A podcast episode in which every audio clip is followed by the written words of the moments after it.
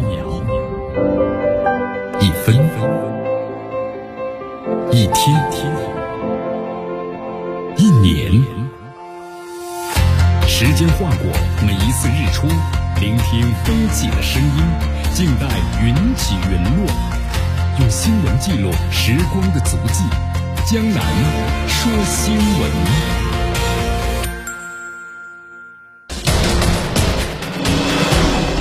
时政要闻，大事汇集，一样的新闻，不一样的观点。新闻早早报，新闻早早报，早听早知道。以下时间呢，欢迎大家继续锁定和关注江南呢为大家所带来的 FM 九六点七绵阳广播电视台综合广播。好，你看这段时间咱们谈这个俄乌冲突啊，俄罗斯从第聂伯河右岸嘛撤军了，撤军之后的话，对乌克兰来说，这个士气方面是大振的。现在的话，你看乌克兰方面不断的放出消息，要酝酿新的大反攻啊！昨天有这么个消息，乌克兰国防部的副部长呢加里里洛夫啊，他这样预测，他说乌军可能会在十二局发动了新的反攻，有信心在东家取得更多的成果啊！即便是俄罗斯对乌军使用的战术核武器，那么乌军呢是不会停止作战的。你看这个加里啊加夫里洛夫啊，他说的新的反攻就是指的要反攻这个克里米亚。他是这么认为的，就是认为乌军呢有可能会在圣诞节之前把克里米亚拿下来。你看现在，在这个乌克兰政府呀，有很多的官员都没有把这个加夫里洛夫的话呢当成笑话，就他们认为是真的。乌克兰总统办公室的这个主任呢，伊尔马克就透露消息，他说，确信拿下克里米亚的战役呢是会发生的，因为现在在战场上似乎呢乌克兰是取得了一定这个优势。啊，所以好像拿下这个克里米亚的话呢，并不是一个多大的问题了。那么另外呢，据说乌克兰现在还在制定呢关于拿下克里米亚的整个这个计划。其实从乌克兰当局现在态度来看呢，好像这事儿还真是有真的，或者说是真的有这么个想法，想要把克里米亚给拿下来。但是我们说这个想法归根终究是想法呀，能不能够落实呢？那是另外一个故事。你看，在俄罗斯方面的消息啊，俄罗斯联邦委员会国防呢和安全委员会的主席啊邦达列夫就表示说，乌克兰既没有资源和军事能力能把克里米亚拿下来啊，也没办法获得呢克里米亚的民众的支持，那么西方国家呢也不会在克里米亚的问题上呢帮助乌克兰。也就是说，这番话呀，他说的很现实，但是现实的话，咱们觉得是不是有点伤人呢？你看，现在乌克兰是雄心壮志啊，我要把克里米亚拿下来，但是俄罗斯呢？所发言就让这相当于一盆冰水啊！这冬天到来，这水可真凉啊！让乌克兰的清醒一下啊！就是几乎否定了乌克兰的要拿下克里米亚的所有的可能性。那么乌克兰有没有能力拿下这个克里米亚呢？相当和大家分析一下。乌克兰是没有能力拿下的啊！如果乌克兰具备拿下克里米亚的能力，咱们就说他早就去了，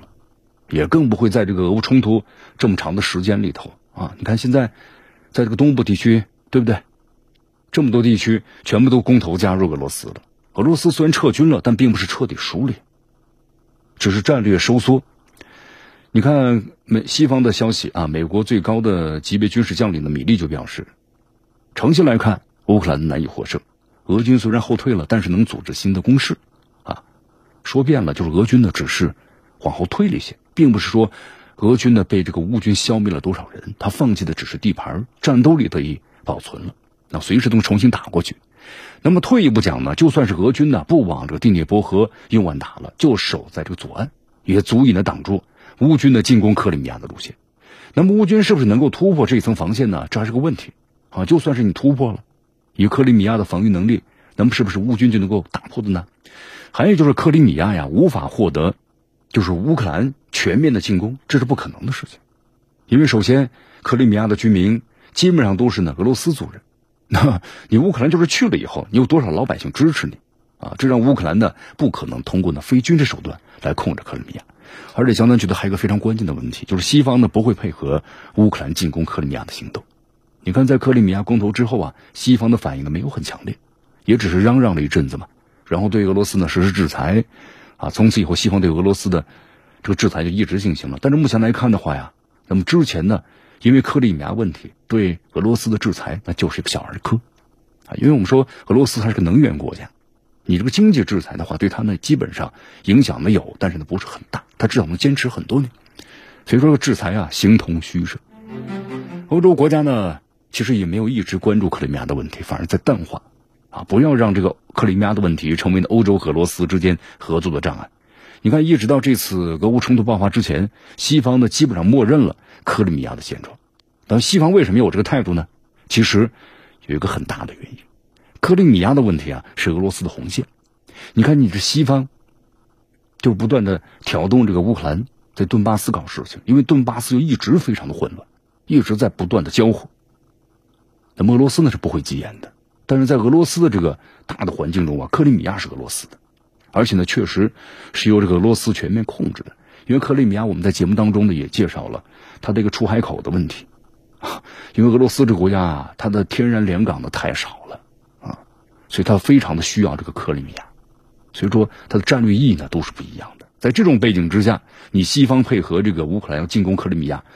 那在俄罗斯眼里就入侵本土了，那必然会引起严重的问题。那搞不好会挑起北约和俄罗斯之间战争啊。我们说美国。置身于度外的帮助你，给你提供武器或提供这个资金的话，他可以这么去做。但如果要把他拉下水啊，直接面对战争的话，美国是不可能这么去做的。所以说，乌克兰想要拿下克里米亚呢，根本不现实。那破坏呢？那俄罗斯还会相信？你想要全部拿下，俄罗斯是根本不相信。啊，现在这段时间，你看这个俄罗斯的消息，呃，那么就是说，乌克兰你别想了。但是乌克兰的政客呢？最近一段时间，你看在密集的炒作关于克里米亚的话题，无非就想提高一下乌克兰的人气，啊，让他们，你看就是网友们说的，当炮灰当的更有信心了嘛，是吧？但最近这个克里米亚呢，也有一些事情，什么事情呢？你看这两天俄罗斯方面表示啊，俄罗斯控制下的克里米亚半岛呢，遭到了无人机的攻击，当地的防空部队啊进入了戒备的状态，啊，这到底是怎么回事啊？在昨天，俄军呢击落两架无人机，那么这两架无人机啊。那么攻击这个民用设施，但是呢没有造成相应的这个破坏，也就是说，在这个克里米亚的话，俄军的整个的防空，包括部署军事力量，就相对来说都是比较强大的。你看，从这个一四年，啊，克里米亚那么并入这个俄罗斯联邦之后啊，俄罗斯在克里米亚呢就驻扎了比较强大的军事力量，啊，所以说不管是空中的还是地面的，那么都能够给予呢强烈的这个回击。你看，在几千天，俄罗斯宣布要加强对克里米亚半岛的控制，它特别是军事力量。现在俄罗斯的话，我们是在这个国际上啊，特别是在这个美国为首、北约和西方国家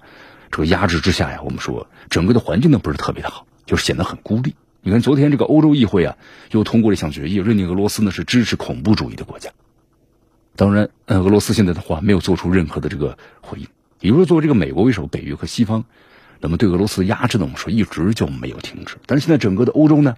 我们说在俄乌冲突之后啊，其实也是水深火热之中啊，因为造成能源危机。能源危机的话呀，那么对于欧洲来说，整个的生产成本在大大的提高，而且呢还有这个通货膨胀的压力。所以你看这欧洲的企业呢怎么办呢？我们说美国一石三鸟，对不对？其中一个就是让欧洲的些工业那么流向这个美国。我们说这美国呀，中低端的制造业啊，基本上都都走了，所以美国现在发现有最大的问题，就他要给一些国家呢一些好处的话，或者一些红利的话，不像以前对吧？马上就几几个企业去投资，去建厂啊就可以了。但是现在突然发现没了，他手里头就一些高技术的企业，那个一投资就要慎重啊，资金庞大呀，对吧？其他中小企业都没了，制造业呢，那就就流向了中国或者其他的一些国家了。所以，突然，这个美国为什么要提出啊制造业回流呢？原因就在这儿。但是现在欧洲的企业呢，还确实在这种战乱之下，有的呢可能去美国，有的去中国。那么对于欧洲来说，就不是一件好事了。因为昨天有消息嘛，马克龙宴请欧洲企业家，试图把欧企呢要留在这个欧洲。但是咱们中国一句老话呀，革命那可不是请客吃饭呐。时政要闻，大事汇集。一样的新闻，不一样的观点。新闻早早报，新闻早早报，早听早知道。来继续锁定和关注江南的为大家所带来的 FM 九十六点七绵阳广播电视台新闻广播。啊，你看这两天这个消息，啊，法国总统马克龙宴请欧洲的重要的工业家啊，受邀企业家呢，包括有这个昂基集团，还有爱立信、联合华利华，还有呢阿斯利康，以及呢。沃尔沃啊、宝马等全球的知名企业。马克龙这么做呢，就是想把这些企业都留在欧洲，因为这段时间的话呢，俄乌冲突造成能源紧张，我们成本呢大大的增高，还有通货膨胀的问题。那么欧洲企业呢，出逃美国或者出逃亚洲，对吧？这是欧洲现在面临的非常严峻的一个我们说环境一个情况，严重的能源危机那是连锁反应的。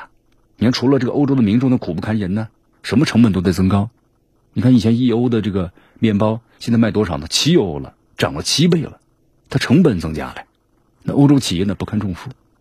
你看这个欧洲企业，我们说长期使用是俄罗斯的廉价能源啊。如果是能源价格出现小幅波动呢，欧洲企业你还应付得过来。但是现在你看看，能源长时间大幅的涨价，你短期之内你能看到有回落的希望吗？没有，回归不了正常了。那么这些企业，你成本太高了呀，对吧？那职工这个这个工人的话，要求增加这个工资。那这样的话，这个价格，你说怎么还有竞争力呢？所以萌生退役啊。法国应接供应这个联盟主席呢，埃里克啊特拉皮耶表示，他说天然气和电力的账单啊，平均涨到了四倍，这就是欧洲企业出逃的原因，涨了四倍了。所以说，大规模的工业转移可能会导致欧洲面临重大结构的风险。什么叫重大结构的风险呢？啊，简单跟大家解释一下。你看啊，欧洲现在呢正在被迫去工业化。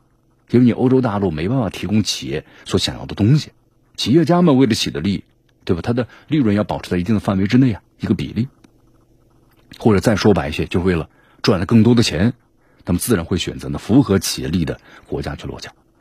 你看这个西方呢总说自然选择嘛，啊，这确实是一种自然选择，市场规律的这个结果。但是话说回来，资本家是讲情义吗？不讲情义的，讲的是利。在欧洲你不符合我的利益，那我就去符合利益的地方。你看，这个欧洲国家是靠工业革命发家的，一场工业革命让欧洲国家现在呢还在享受的相关的福利。但是欧洲呢有一个很致命的缺陷，这个欧洲啊，大家看看地图，就是地界太小了，能源呢很匮乏，严重依赖是进口。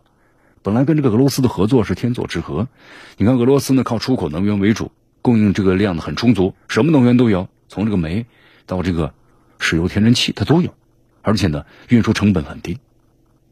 那这个欧洲工业国家，它要发展的话呢，它需要源源不断的动力啊。那俄罗斯就能够完全满足他们的要求。但是现在呢，你美国把这个俄乌冲突挑起来了，你欧洲和俄罗斯反目了，就导致了欧洲陷入能源危机了。你看现在这个寒冬也到来了，对吧？也下雪了，现在乌克兰都下雪了。那欧洲国家的经济就跟这冬天一样，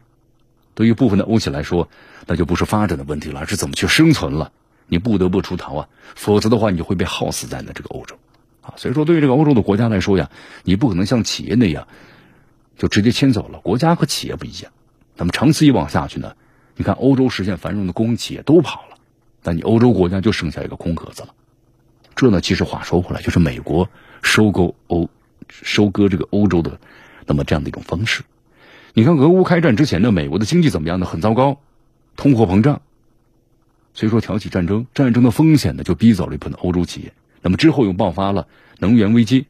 那更多的企业就不堪重负呀，那只有选择出逃。你看，这个美国现在是以四倍的价格向欧洲出口天然气啊，一艘这个液化天然气的船运到这个欧洲，纯利就达到一点五亿美金，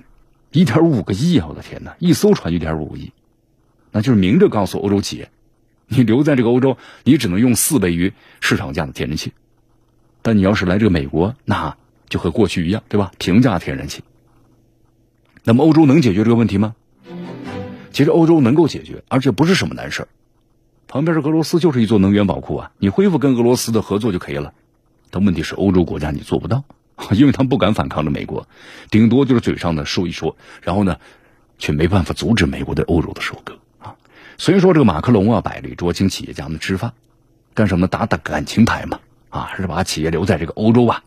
但咱们话说回来了，革命不是请客吃饭的，你欧洲呢需要进行一场深刻的革命。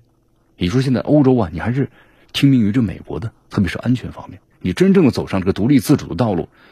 你才能够摆脱对美国的依赖。所以说，单靠请客吃饭，在这个时代，你想把人留下来，马克龙不现实啊。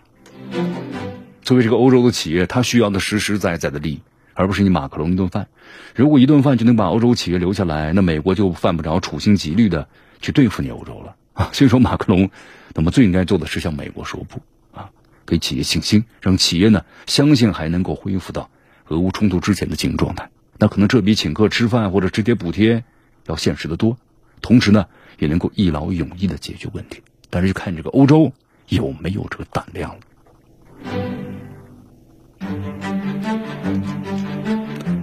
好，你看这个欧洲的政客和政府们面对这个美国还是有点软弱呀。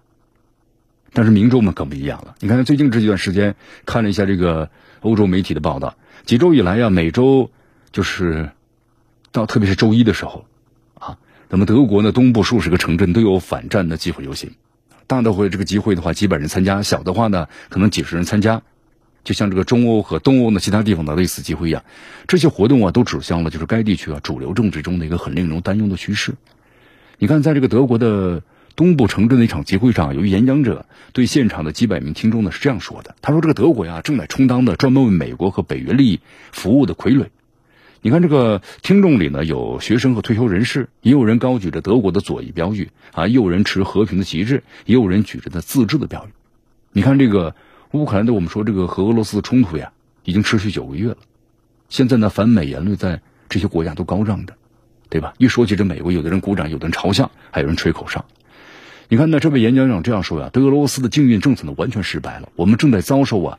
那么灾难性的这个后果啊。”他宣称乌克兰的这个战争啊，那么是战争贩子、军火企业和奸商的天堂啊。其实呢，注意一下啊，就在这个德国呀，有一些抗议活动的时候，激进的左派组织呢组织的，还有一些是由民粹主义右翼组织。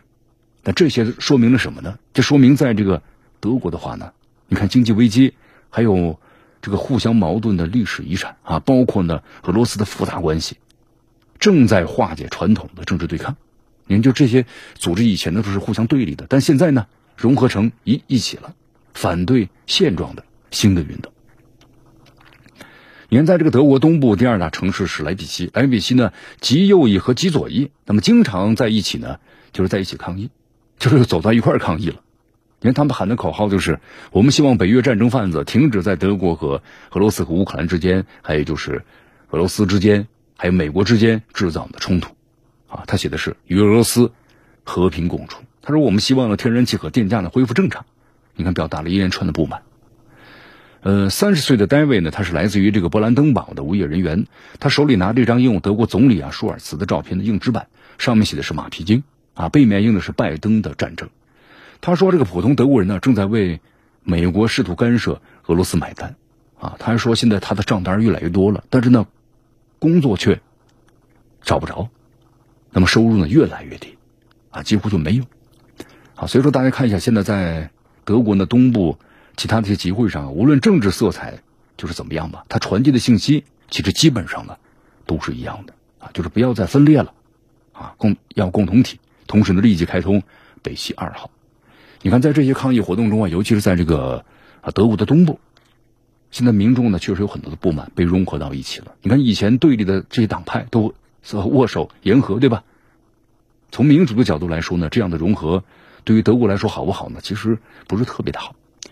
你看，这个德国联邦政府呀，它有效的去帮助，比如说消费者，还有就企业，那么应对这次俄乌冲突的影响，那么这可以缓解呢反战情绪的传播。但是现在看来，这个前景呢非常不确定啊，尤其是在。欧洲难民人数呢，现在再次激增，还有就冬天到来了啊，这是一个大的历史背景，这是个背景情况之下，你看，在九月份的时候，在德国有呃捷克，就他的邻国捷克啊，发生了大规模的抗议，这个反战的活动啊，七万多名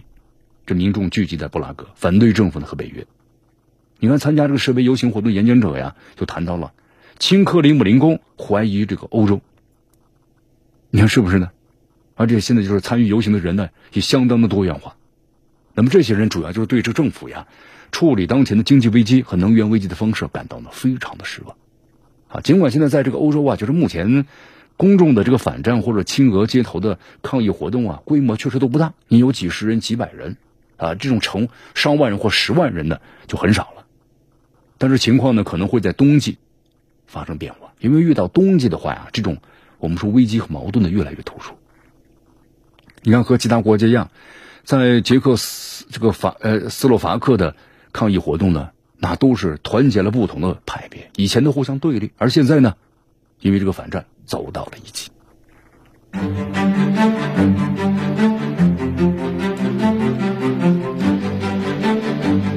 好，继续回到呢江南为大家所带来的新闻早早报，新闻早早报，早听早知道啊。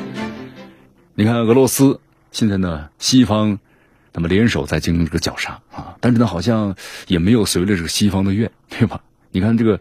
俄罗斯现在在这个乌克兰的这种消耗之下呢，并没有像西方所看到的那样，对整个的政府呀、经济呢完全崩溃啊，同时呢愈战愈强。啊你看俄罗斯要打这个乌克兰的话，我们说他之前的话呢，针对各种的，特别是西方对他的制裁，那么都有所这个应该说预案，那么怎么去应对？而且现在应对呢，我们说总的来说还是不错的啊，包括像这个西方国家对中国的这种压制也是一样啊，特别是这个美国，你看在拜登没有上任的时候啊，曾经扬言他就让沙特付出代价，就为什么呢？因为现在沙特和以前不一样了啊，沙特的话呢，我们这个国家在寻求呢多元化的发展，因为在中东国家呀。我们说这个石油让他们呢，确实是非常的富有，但是石油太过于单一了，对这个国家来说，石油终究呢有一天会用完的。还有就是，可能这个我们说这能能需要的，在以后这个地球的发展呢，我们需要是更加清洁的能源。那么可能我们的能源就转化为比如天然气或者其他的一些能源了。那么石油呢可能要没落了。所以说，像中东国家呀，也在寻求呢其他的这个发展，包括以沙特为主啊，进行经济上的转型。而中国呢，就是它巨大的一个合作的伙伴和市场。所以说，现在这个沙特呀，对于这个美国的态度呢，已经发生了一些变化了。你看，这个沙特他之前拒绝拜登电话嘛？连拜登表示不排除对沙特进行经济和军事封锁，让沙特呢回心转意。但是在最近啊，沙特呢，我们说和这个拜登之间又出事儿，这拜登政府也对沙特态度突然发生了一百八十度的惊天大逆转，啊，给予了目前的担任这个沙特首相的本萨勒曼。主权豁免，啊，简单来说的话，美国的意思就说呢，因为你是国家元首了，所以你违法了，甚至杀了人都可以呢免责，啊，就是美国能保着你，就是主权的豁免。你看之前的话，呃，沙特著名的记者这个卡舒吉的嘛，然后在这个沙特驻土耳其的伊斯坦布尔领事馆呢离奇失踪，后来一个月之后的话就被宣布呢正式死亡。那么土耳其方面表示，他们掌握了证据，那么正是这个沙特的王储呀萨勒曼下令把他除掉的。按照这个西方媒体的普遍说法呢，因为卡舒吉长期批批评这个沙特王储呀，萨勒曼的对内和对外的政策，所以遭到了这个沙特王室的灭口，啊，这个性质呢，确实当时非常恶劣啊。美国呢以这个两国盟友外加中间的身份接手了这件事情的司法处理，那么保证呢本萨勒曼会得到应有的处罚。啊！但是现在呢，你看这拜登政府突然就出来要保这个萨勒曼了，理由是他作为这个沙特现任的首相啊，包括呢政府首脑，那么有权享有呢主权的豁免权。所以这个话一出来呢，是激怒了大量的这个西方人权活动家呀，事关相关人士，甚至还有部分的美国医院也来抨击这个拜登政府。你看，在这个拜登政府呢公开这个决定之后啊，卡舒吉的未婚妻呢，她表示自己为了回复又死了一次。我们原以为美国可能会为正义带来曙光啊，但事实上呢，没有什么不同，钱呢永远是第一位的。你看，就有点讽刺意的就是，当时这美国的司法部门的负责人呢是谁呢？就是拜登啊，也就是说，现在呢，凭借一己之力保证本萨勒曼呢可以脱责的人是谁呢？也是拜登。啊，过去向这个美国人保证会尽全力的让本萨勒曼曾承担这个责任的人是谁呢？就是拜登。啊，那么特朗普呢都没干过的这么没谱的事儿，但是拜登做了啊。所以说，面对这是外界的一种非议和争议啊，那白宫发言人表示啊，这事儿呢争议和是非曲直无关，单纯的就是尊重的习惯国际法的原则而已。好，其实对这个美国人说的话呀，咱们都是要有这么一个原则。当他们做了某一件看上去呢非常让人难以理解的事情，而且给出理由完全无法服众的时候呢，在这背后一定有不可告人的政治意义。你看，自从这个俄乌冲突以来呀，美国的加息政策导致呢，现在美国是高通货膨胀的，同时呢，还影响了这个拜登政府和民主党的这个民调，对吧？那民调支持率都不高，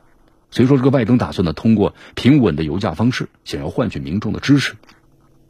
但是我们都知道，在这个今年夏天的时候啊，拜登连续对沙特，不管你是威逼利诱，都效果呢，你要不理你，啊，拜登甚至还在双边的会谈上呢，啊，就卡舒吉的案子当面威胁这个沙特王储，结果当时把这个沙特王储给激怒了，啊，就促使沙特坚定了那我制定了不利于美国的石油策略的决心。你看，在这次咱们中国举办的珠海航展上吧，美国人看到了一个非常危险的信号，那就是以前这个沙特呀都是从美国购买大量的武器。你看当年这个卡舒吉这个案子一出来之后，你看呃全世界都希望这个美国对吧，去制裁这个沙特。那这美这怎么样呢？那年美国是美国和沙特之间的军火交易达到几千亿美元，他大量购买武器。所以说这个特朗普呢也没怎么说了。现在的话呢，沙特是从大量呃中国购买武器，替换自家的装备。那就是在跟美国做切割呀，防止美国人在未来，你要是把军事合作突然切断了，我沙特怎么办呢？我动用的美制的武器啊，啊，所以说这个美国在这方面想拿捏这个沙特呢，第一，美国在沙特有大量驻军，那么这些军队只要美国需要，那么都有可能对中东的任何一个国家发动攻击，啊，比方说他们占领啊，什么制造混乱、煽动叛乱呐，那么让某一个国家换领导人都绰绰有余的。那么第二呢，就是美国可以通过呀军备出口的方式控制沙特的武装力量。目前沙特呢有着平定内乱的刚需，那么如果失去了来自于美国供应渠道，那军事方面，沙特肯定就得不到这个满足了。但是现在呢，在武装力量方面，你看美国是大量退出中东，对于中东的国家还有影响力吗？有影响力，但是太小了。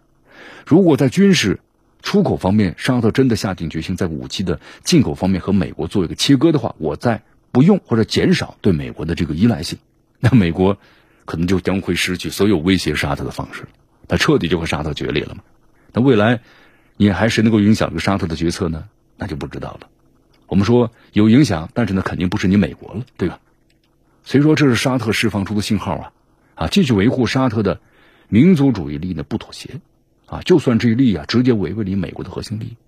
那现在这个美国，我们说已经承担不起在高全球高度紧张的气氛中了，啊，失去自己的长期盟友，再加上石油呢控制中枢，沙特的支持，所以美国人决定呢不惜一切代价，干什么呢？阻止沙特呢转向东方，不管是对中国还是对俄罗斯，你看，这是现在呢很多专家们分析给出的这么一个结果。啊，可以看出这个美国呀，全球霸权的转折点之一，就是过去这个美国霸权是建立在权威之上的，但是现在的美国霸权呢，是建立在妥协之上的。我们说霸权，霸权，如果这霸权失去了权威，就像是沙滩上面的城堡一样，你看上去的好像很坚固，但是有风吹草动的话，那坍塌就是危机的结局了。好，你看刚才的新闻当中呢，谈到了沙特对美国态度的转变啊，包括这次咱们中国举办的这个珠海航展，那么有消息传出来了，可能沙特呢要购买咱们中国大量的这武器的装备了，对吧？我们说这是一个好事，咱们中国的军工呢也走向了这个世界，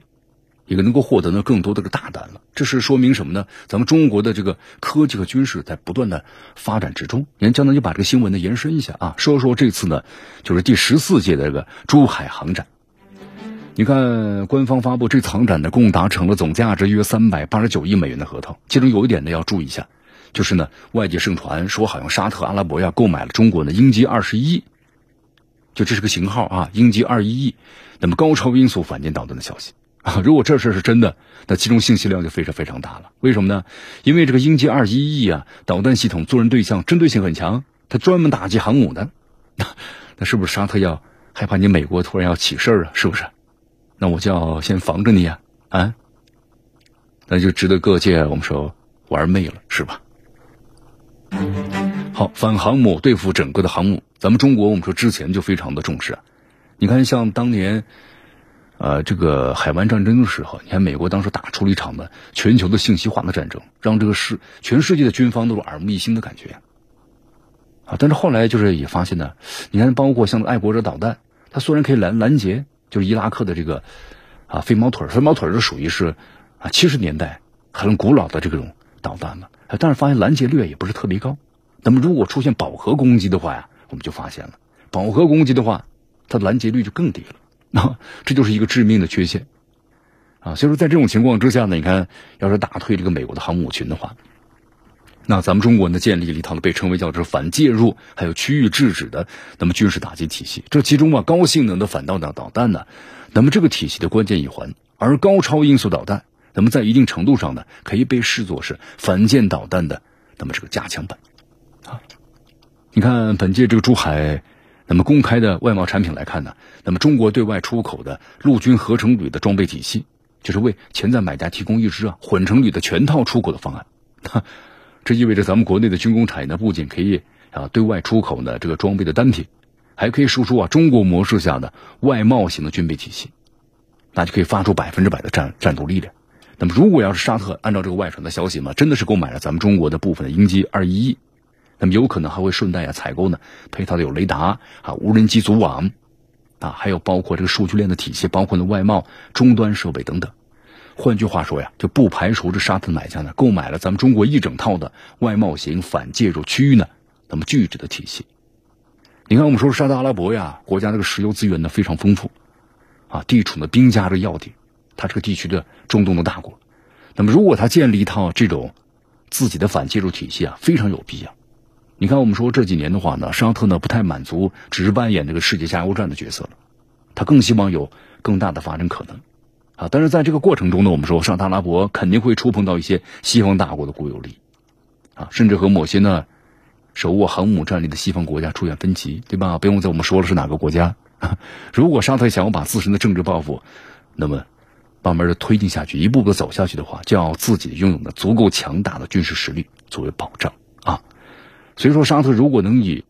超能力啊，从此在这个领域当中有着呢全球最丰富经验和技术的中国手中购买这样的全套的装备和技术，那么这无疑呢是一件最好的事情。好，你看，包括这次珠海航展，咱们中国的这 G 二零，对吧？做了很多的一些这个精彩的表演。其实我们说了，能把 G 二 G 二零的话呢，在全世界的面前那么公开展示的话，这说明咱们呢已经有了新的装备了啊！你看咱们经常是装备一代嘛，啊预演代，然后呢就是预言一代，然后呢再创想一代，那就说明咱们已经有下一代的了，才会把这一代的这个 G 二零啊都完全的展示啊，一般都是这样。所以说，在未来，那可能有越来越多的国家会被咱们中国的军事体系化呢所吸引。好，继续锁定和关注江南的为大家所带来的新闻早早报，时政要闻，大事汇集，一样的新闻，不一样的观点，新闻早早报，